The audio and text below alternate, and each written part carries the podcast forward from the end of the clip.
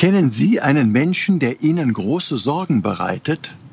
Alle guten Ratschläge fruchten nicht. Es geht in das eine Ohr rein und zum anderen wieder hinaus. Gerade in Zeiten von Corona kennen wir alle sicher jemanden, den wir gerne durchschütteln wollen, weil er fahrlässig handelt oder völlig beratungsresistent ist.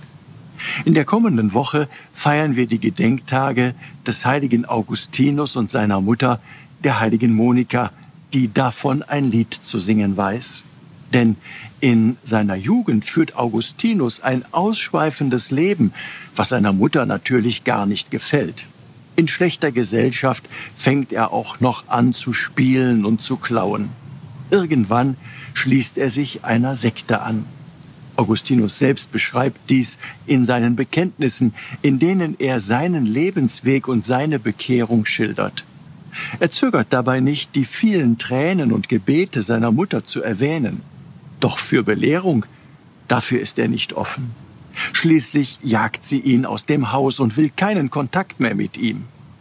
Die Bekehrung des Augustinus ist vielen bekannt. Er meint, im Garten eine Kinderstimme zu hören, die sagt, nimm und lies.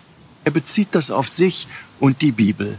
Das Lesen der Bibel ist dann der Anfang seines neuen Lebens.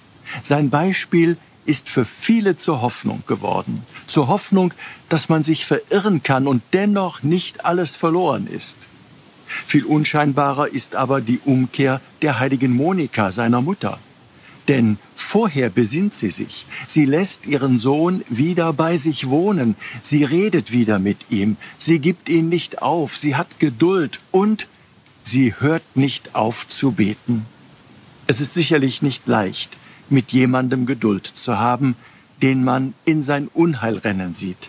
Nicht immer führt das zum gewünschten Ergebnis, aber es ist wichtig, dass wir Menschen nicht einfach aufgeben. Ihr Rainer Wölki, Erzbischof von Köln.